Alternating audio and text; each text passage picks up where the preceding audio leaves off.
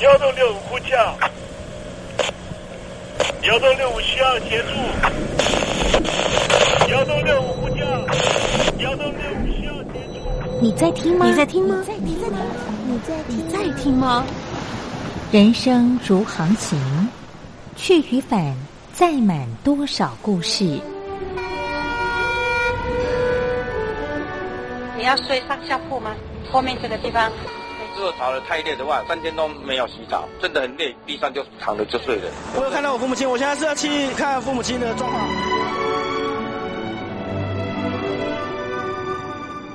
聆听故事湾，让每个故事找到属于自己的码头。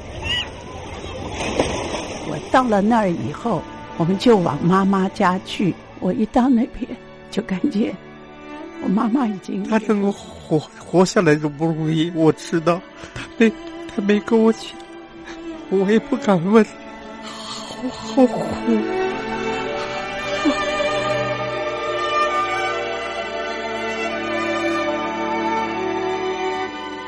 聆听故事湾，聆听故事湾。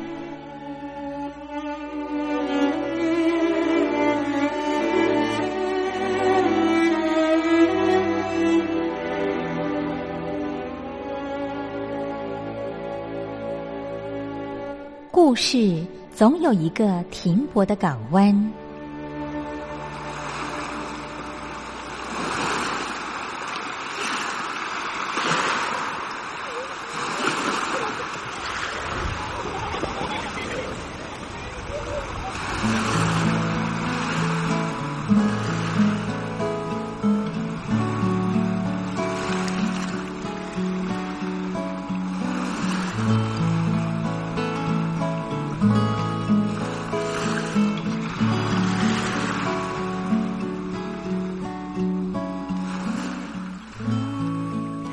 三四五六七七六五四三二一，大陆听众朋友您好，我是您的好朋友东山林，在台北问候您。正在为您进行的栏目就是聆听故事湾，一二三四五六七七六五四三二一，全年无休，每天在空中为您服务。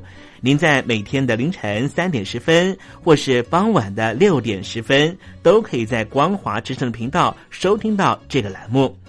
聆听寰宇趋势，不用太多解释，因为聪明的你心中自有诠释。亲爱的听众朋友，我们的节目早晚各一次，听众朋友你可以选择最适宜的时间，和东山林共度这短暂的五十分钟的时光，就在光华之声的频道空中相见。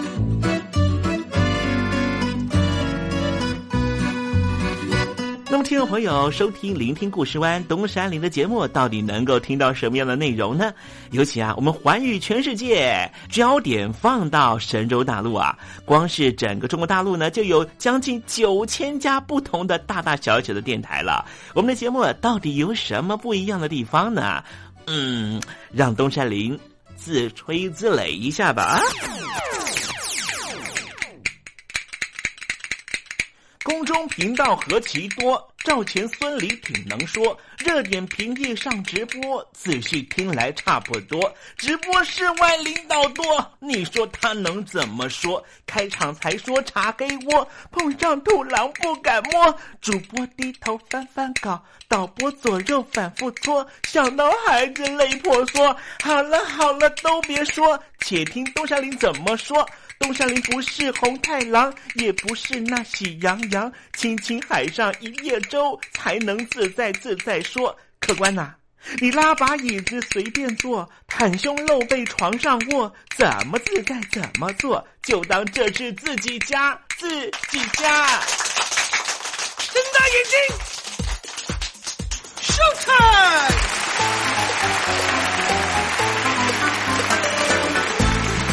听众朋友，你好，我是你的好朋友东山林，在台北问候您。正在为您进行的栏目就是《聆听故事湾》啦。为什么节目的开场要这样的隆重呢？因为在凌晨三点钟的时候才进行我们的节目啊。听众朋友可能正在打瞌睡之中，或是呢在睡梦之中，所以呢要赶快把听众朋友呢让那瞌睡虫踢到九霄云外啦。听众朋友，今天的节目非常的精彩，千万不要错过喽。那么精彩的内容到底包含了什么呢？赶快让东山林为您报告。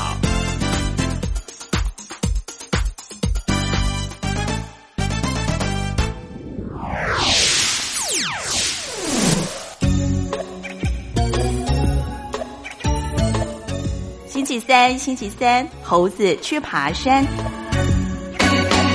最近我结识一个新的朋友哈，他呢住在我们家附近呢，在种田。一个年轻的朋友啊，呃，台湾的说法呢叫做返乡青农了哈。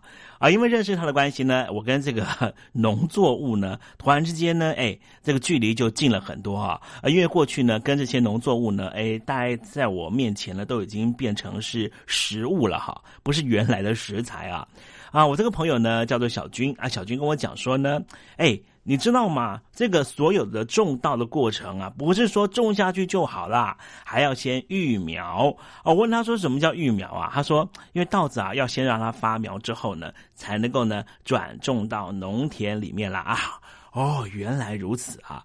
啊，所以呢，这个在农务这些事情呢，可能不是从事农务工作的朋友啦，大概不是那么理解啊。对于农人来说呢，最重要的就是呢种子。如果这个种子呢，哎，这个育种的状况呢非常好的话呢，那么今年的收成呢，配合天后的状况啊，配合这个啊，可能善心的照顾的话哈，今年收成就会不错啊。如果种子呢不是太好的话哈，即便呢天后状况好，种出来的东西呢也不会这样的理想啊。好，我们今天呢就来谈谈这方面的话题，待会在实证你懂得的环节里面再跟听众朋友介绍啊。那么今天节目的下半阶段为您进行了另外一个环节，就是怎么吃不实质。我的看病经验。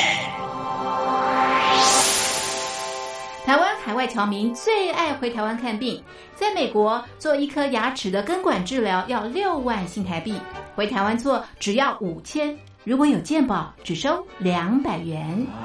常言道，牙痛不是病，痛起来要人命。大陆网红王老 Q 有回牙痛想看牙，没想到王老 Q 住在浙江第二大城宁波，看个牙也得等上一整天。我是王老 Q，那么礼拜天呢，我有空，终于去了医院啊，把我的这个牙齿啊给补上了。我发现一个问题，就是我家这边啊，乃至市中心的一些医院啊，这个医疗资源还是非常紧缺的。我礼拜六就去挂号了，然后突然发现，哎，这个号挂不上。因为有个医生请产假了啊，所以导致人手更少了。礼拜六的话就没有人上班啊，只能礼拜天去。那礼拜天就礼拜天吧，行吧。还好我聪明啊，礼拜天啊预约了个号，早点把这个病看好了。医生上班了，我就噗噗噗过去了。好呀嘛，那家伙一看这里面那个医生就就一个在工作啊，然后休息区的椅子啊全部啪啦啪啦坐满了患者啊。哎，我寻思市中心那个医院啊预约，于是我就去查了资料啊。根据数据统计啊，二零一八年。中国每千人口医生数是二点五九个，但是德国、澳大利亚那些发达国家，他们有四个。然后在农村里面会更少，仅为城市的百分之四十五。哎呦哎呦哎呦！宁波的人均 GDP 排名占全中国的第十三名。看病这么难，看看首善之都北京怎么样？大医院，这家病人啊，这简直他妈人山人海，这病人这么多啊，太吓人了，人山人海。那电梯都排班上不来，哎呀，我的天！哎呀，我的天！我的天哪！这医院这简直不像话！你看看等候就诊的人啊，庙会也没这么热闹啊，集会呀，什么游行也没这么多人。同志们、朋友们，千万别得病啊！得了病要了命啊！看吧。河南有个孝顺的孙女带着爷爷上医院，明明只是被蚊子咬一下，医生还是硬开了三种药。医生给开的药三种，这俩是每个两盒，这一个软膏是一个。医生的诊断结果是眼睛水肿是因为过敏，但是我爷爷又没有什么过敏的症状。如果是过敏的话，他不可能是在左眼的下面起一个包吧。哎呀，蚊子咬了一口，花了七十块钱。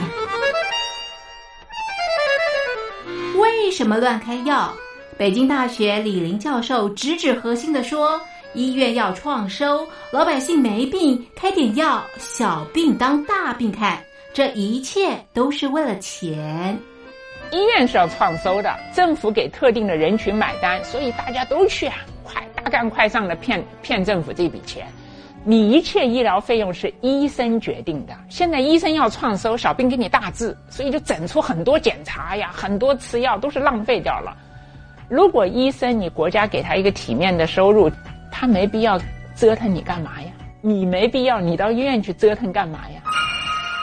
医生收入太低，那是因为四十年前邓小平主推的市场改革，政府削减了医院的补贴，医生被迫掉入这创收的陷阱里啊！北京中央不是说健康中国二零二零吗？领导人强调，人民健康是民族昌盛和国家富强的重要标志。怎么就一个新冠状肺炎病毒就击溃了医疗系统？自由记者陈秋实从武汉带来的第一手报道。大家好，我是陈秋实。如果你到医院，你明知道你就算到了医院，你也住不了院，你也做不了检测，那你还去医院干嘛？中国以前老说我们不要关心蛋糕分的均不均匀，我们先把蛋糕做大再讨论怎么分蛋糕的问题。现在就是他妈蛋糕不够大，不够分呢。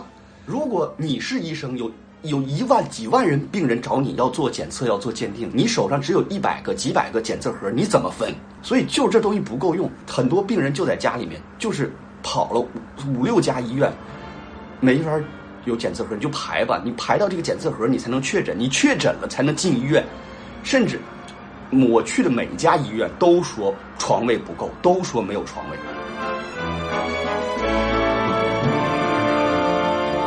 这一次，我们暂时战胜了新冠状病毒，趁着下一场病毒还没有来之前，一起解决医疗问题吧。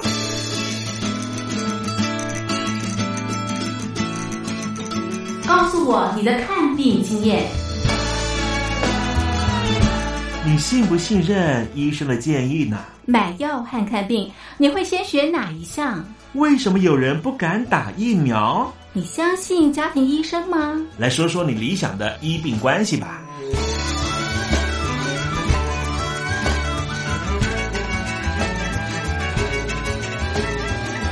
把你的想法写下来，寄到台北邮政一千七百号信箱，或是寄到 lily 三二九小老鼠 ms 四五点 highnet 点 net。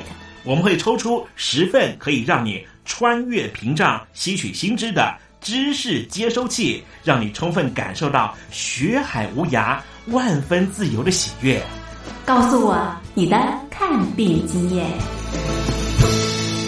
欢迎听众朋友呢，跟这个东山林和嘉丽姐分享你的看病经验了啊！赶快呢写信到台北邮政一七零零号信箱，台北邮政幺七零零号信箱。现在，请习近平同志讲话。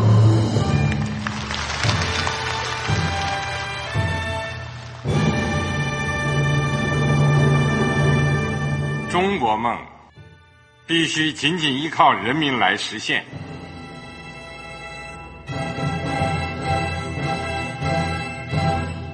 好国民得关心家事、国事、天下事。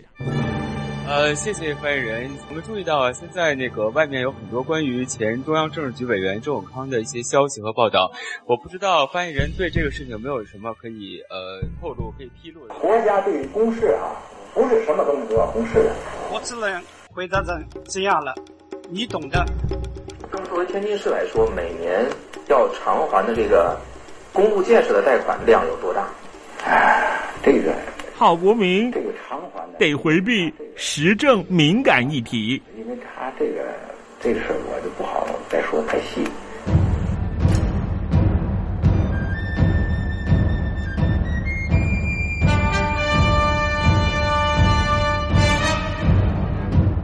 我们要坚持人民当家作主，坚持人民主体地位。任何官方不宜说太细期望您体谅的话题尽在时政你懂的。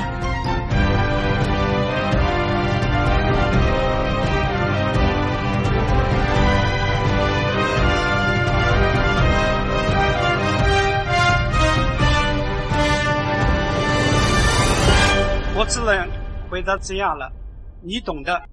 那些官方无法为您说太细的事情，就让东山林为您详细的说明白。天婆早上好，晚上好，正在为您进行的栏目就是聆听故事湾。此刻为您进行的环节就是时政，你懂的，一同关心焦点话题。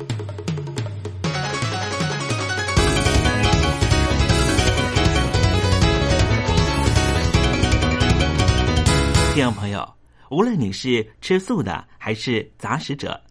我们每天的一口食物，大部分都是来自于种子，所以，我们是不是能够推测，谁控制了食物供应，就控制了全世界呢？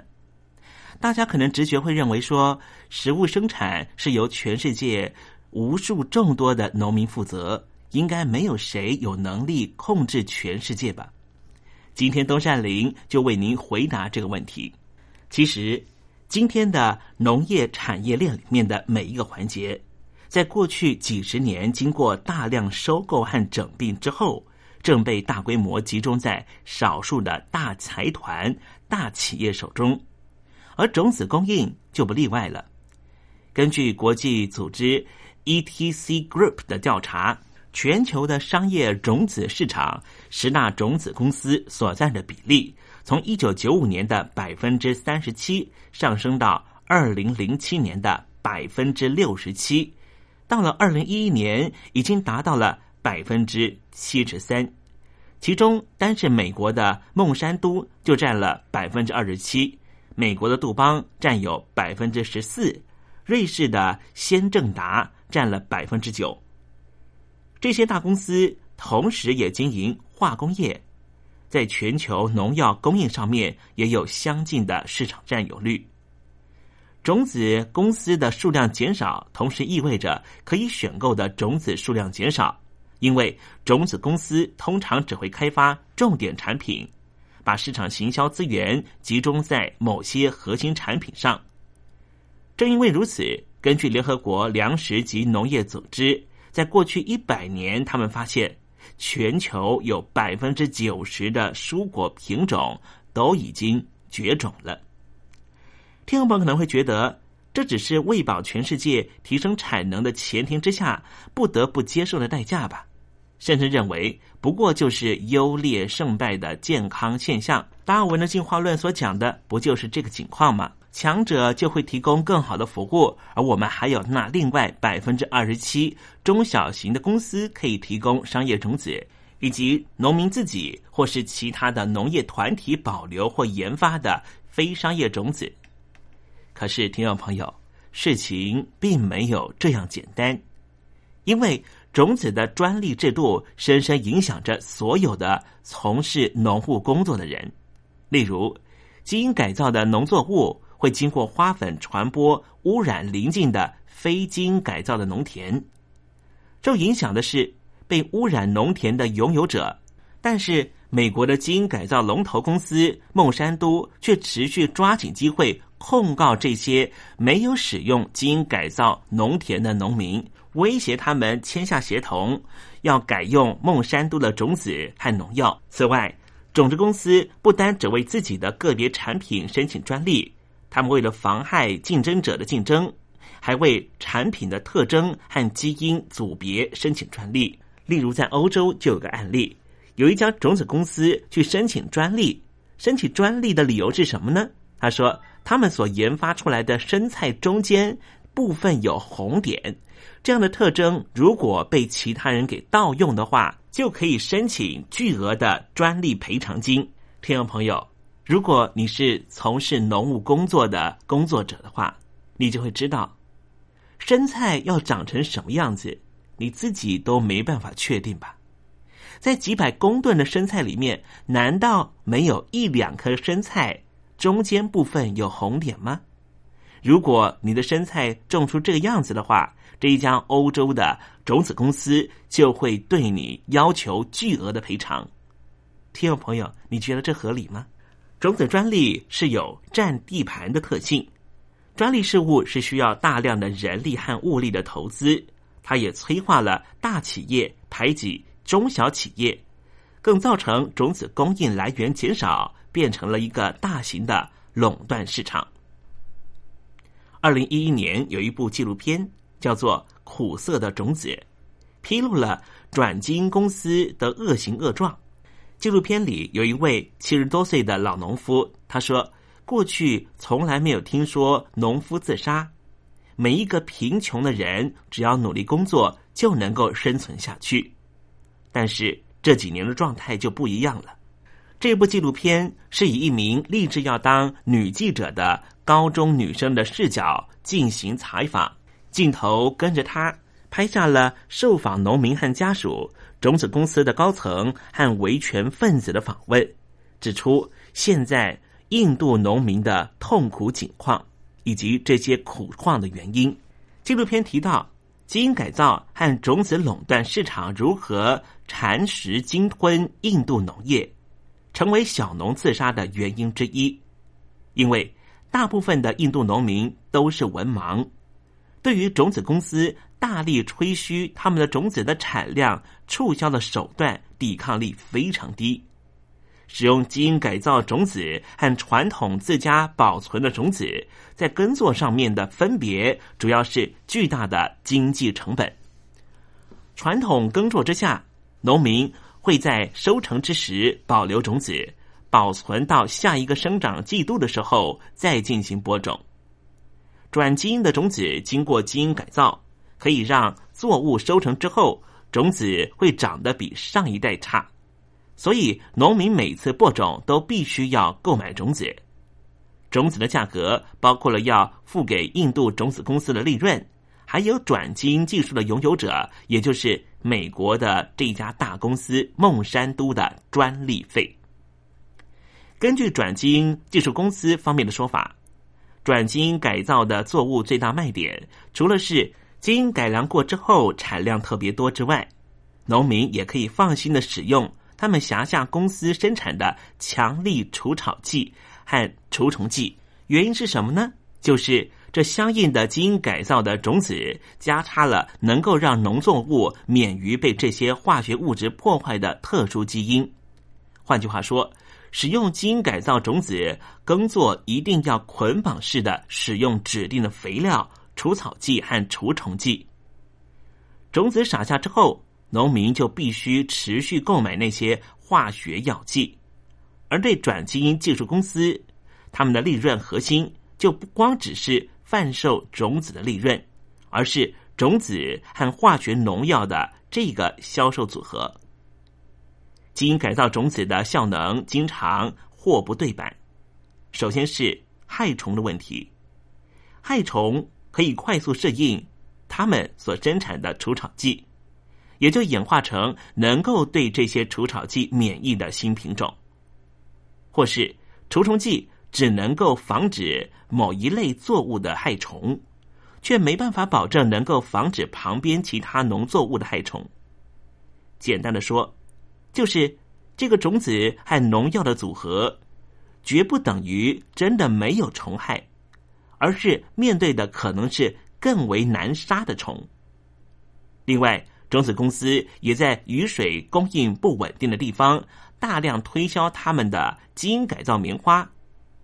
在文宣的印料上面，还特别印着所谓成功大赚一笔的农民的联络资料，而这些农民其实都是假农民，只是基因改造公司的雇员。打电话过去，还会声称说不需要雨水就可以长得很好。众所皆知，棉花是用水量非常高的农作物。其实那些基因改造作物的基本技术要求根本就不适合当地的环境和农民，或是只有负担得起精良灌溉设备和抽水系统的大型农场才能够做得到。误信了行销人员，抱着希望的农民通常需要向银行贷款才能够买到相关的设备，和继续的支付。必须要支付的化学农药的费用，然后便在工作而收成才能够看看能不能够收回成本，是不是可以赚到一笔应付家庭下一季度的支出。即便是有农民想要改种回传统的自然种子，之前却因为过多农民同时开始种植那几种主流的基因改造作物，而没有保留在地品种的种子，想买的时候根本都买不到了。以前农夫会自己留种，种子是不用买的。印度一名非常知名的环保主义的学者 Siva 就说：“因为全球化的影响。”农民会有改种全球最好价钱那几种农作物的倾向，更加速了农作物单一化、基因改造化，而令在地的品种失传的倾向。最后，就连生态环境保护最起码的生物多样性都被破坏了。说实话，在基因改造种子引入之前，孟山都都已经有很多的动作。比如说，他们开始收购种子公司，去限制供应，为了提升自己品种的市场铺路。在基因改造介入之后，即便是小农种植基因改造作物欠收，也就没有选择的自主权。除了基因改造种子，非基因改造的商业杂交种子的情况也差不多。留种、挑选优秀的农作物种子。甚至开发杂交品种，在社区相互分享技术和种子，这是农民自古以来的习惯。而这一种育种工作，让农民得以世代持续的改良农作物，也能够引入基因多样性在地区中。不过，当全球现代农业以促进高产量的趋势主导种植决定的时候，发展中国家和已开发国家中的农民，便放弃留种和育种的工作，集中精力种植商业杂交种子。基于第一代杂交品种结出来的第二代种子，会长出农作物收成会更差，农民只能够继续购买种子。而他们改种商业杂交种子的时候，已经停止留种和育种的工作。慢慢的就变成日益依赖垄断的种子行业。农民朋友如果要选择省却育种工作而付款给种子公司，也很合理。问题在于，当种子供应业经过整并，资源集中在少数大财团、大企业，育种技术就会被垄断，这会大大打击了民间育种技术和知识的传承。而部分农民想走回头路的时候，相关的门槛却已经提高，已经没有选择的自主权，也失去了议价能力。育种技术是人类文化延续的根本，就这样被集中在少数的财团手里。世界各地都有农民察觉这样的问题，成立了组织，要保留各地种子，传授育种知识。比较著名的是，美国有一家叫做 Seed Savers Exchange，还有印度的 Nadavia，这两个非盈利机构还持续保留全世界各地的种子，并且传授育种知识。在生态和粮食安全上，全球农地持续扩张的同时，农作物品种却减少了，这令不同生物的栖息空间受到威胁，也意味着。整个受农业影响的生态基因多样性持续下降，这容易造成植物生病。而在气候变迁之下，农作物因为特质太相近，影响就会是大规模的。最近主导全球出口市场的香蕉疾病就是其中一个例子。听众朋友，虽然说我们都身在亚洲，这种情况跟欧美不完全相同。但是这不代表我们的影响微不足道，因为我们所处的地方正面对国际市场，亚洲地区的农业运作模式当然也可能会步上外国的后尘。中国大陆的水稻杂交虽然早期显现出增加了产量，但是却引起垄断的争议，还有本土稻米品种多样性减少，也存有对抗气候变迁的隐忧。根据《华尔街日报》的报道，二零一五年中国大陆的商业种子供应有百分之二十被外国企业控制。中国大陆的农业部在二零一五年宣布，为了开放市场的同时，要提升国际的竞争力，所以由官方的力量主导整并所有在中国大陆境内的种子行业。在过去三年，中国大陆的种子公司数量已经减少了百分之四十，就是希望打造一个企业集团，把育种行业全面导向以企业为主、工厂化的形式运作。也许，北京当局的本意是要打造中国大陆版的孟山都、杜邦或是先正达，去保护中国大陆的本土市场。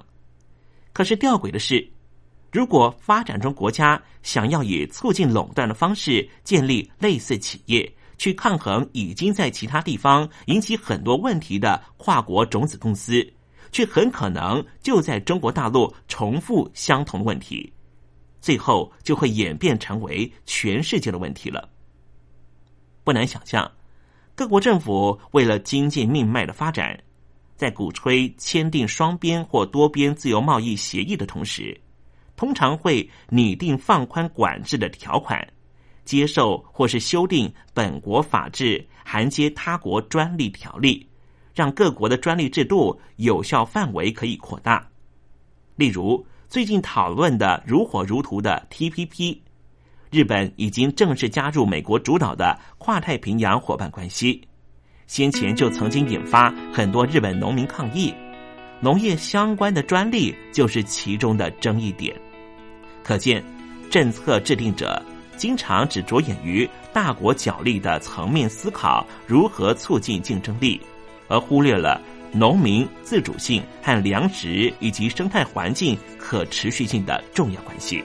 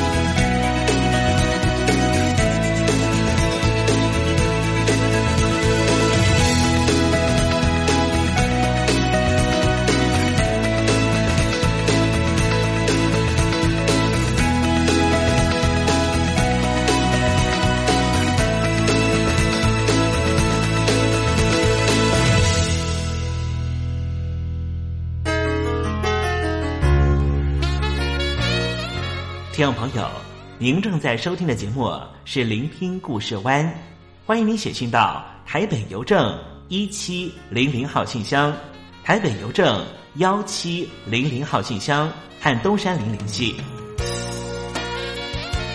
东山林就是东边的山里有只麒麟的东山林，东山林等候您的来信哦。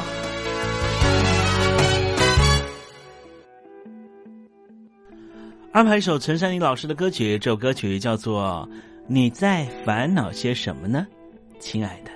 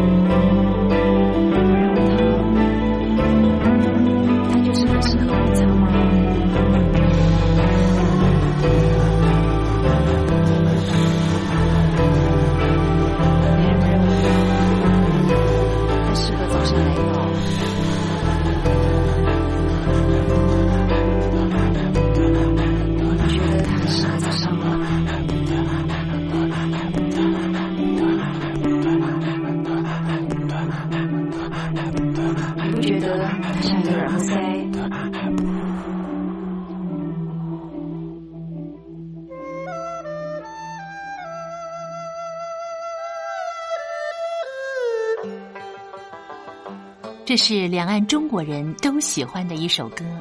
小城故事多，充满喜和乐。如果主持人播错了速度。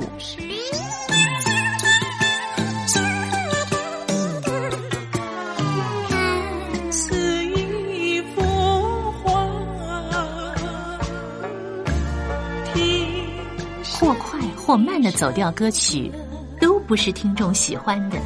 人生境界真善美，真意高阔。两岸和谐关系也得循序渐进，快慢相宜。小城故事真不错，亲。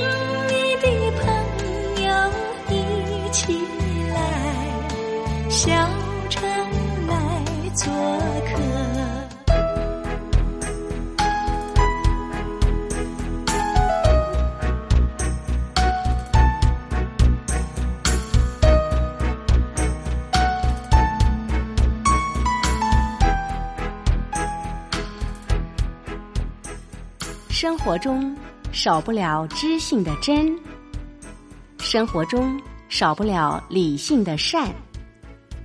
生活中也少不了感性的美，光华之声永远陪伴您，生活在真善美的世界。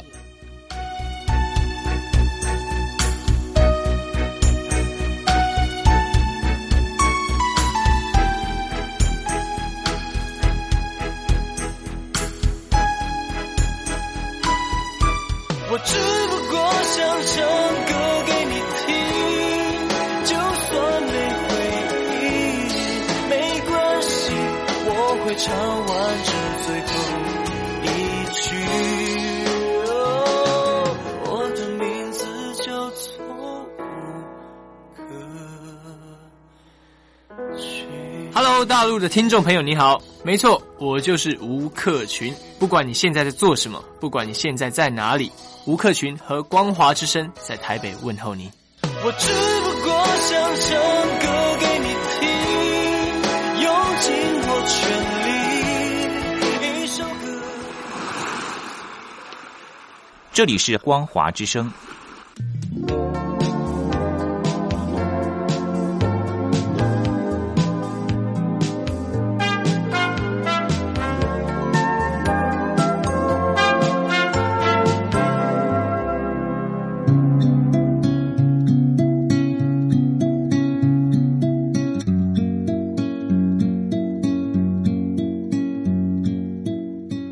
中国大陆有超过一千万名失智症患者，超过半数没有诊治，因为我们社会替他们贴上痴呆的标签。Hello，来了，Hello。失智症不是绝症，及早发现，尽早治疗，可以减缓恶化。透过饮食，还可以避免患病哦。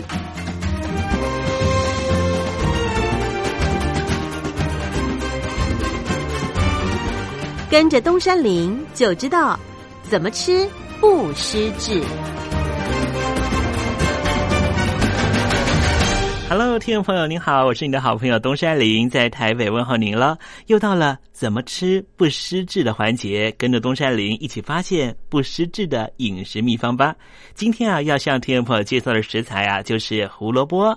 胡萝卜呢，又称为红萝卜、黄萝卜，主要的盛产期呢，就是每年的十二月到隔年的四月，含有非常丰富的维生素 B one、B two、B 六、烟碱酸、维生素 C、硒、钙。磷、钾、钠、膳食纤维，并且有丰富的贝塔胡萝卜素和阿法胡萝卜素、叶黄素、茄红素和类黄酮素这些非常多种的植化素。那么谈到了胡萝卜的营养素呢，必须先谈起贝塔胡萝卜素啊，它的含量非常的丰富，而贝塔胡萝卜素呢，就是维生素 A 的前驱物，在人体内呢可以转化成为维生素 A。因此，能够提供维生素 A 的丰富来源。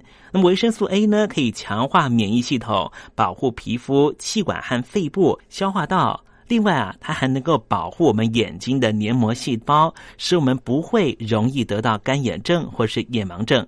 同时呢，贝塔胡萝卜素呢，它可以促进上皮组织的完整性，使得黏膜分泌正常，不会太干燥，维护细胞的正常生长，并且保护骨骼和牙齿。胡萝卜呢，具有很强的抗氧化能力，所以可以保护细胞，避免受到自由基的破坏。美国的膳食协会就指出啊，贝塔胡萝卜素可以防止动脉中的坏的胆固醇被氧化变成有害的形态，进而堆积在血管里面，造成血管凝结和血管硬化。因此，它能够减少血栓的发生几率。另外，胡萝卜内部的植化素还包含了类黄酮素。这些会影响人体的免疫功能、荷尔蒙作用、解毒酵素的调控，对于保护血管、降低血压和血脂肪、预防中风、动脉硬化、糖尿病、白内障、癌症都很有功效。而胡萝卜中的硒元素可以提升免疫功能。另外，胡萝卜所含有的膳食纤维，其中水溶性纤维果胶也是具有降低血胆固醇和稳定血糖的效应。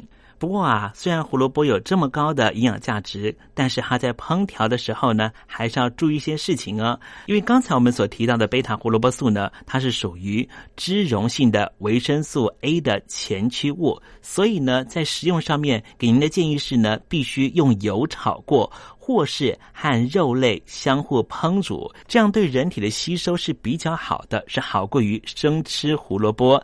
另外，贝塔胡萝卜素摄取过量的话呢，容易出现红萝卜素摄症的副作用，也就是皮肤会变得比较偏橘黄色。如果真的有这样的情况的话呢，要赶快停止食用，症状就会消除了。好的，这就是今天呢怎么吃不失智的环节为您介绍的食材胡萝卜，希望听众朋友广泛的运用在你每天的饮食中，和东山林一起迎向健康人生。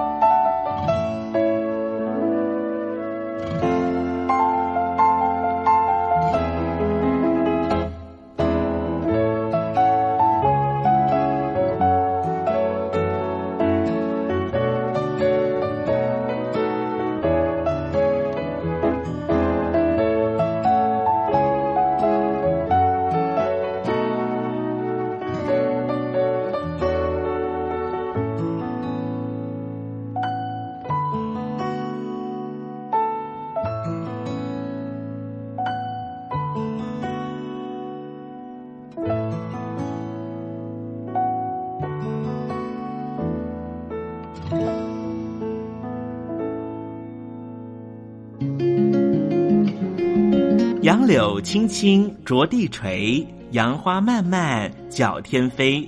柳条折尺花飞尽，借问行人归不归？听众朋友，这首出自于隋朝的送别诗，作者是什么人已经没法考据了。但是诗句里面借由折下柳条送给友人的情节描绘，也确实传达出对朋友那份恋恋不舍的情谊。节目接近尾声了，要跟听众朋友说再见了。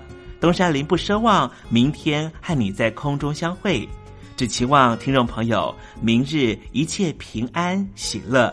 再见了。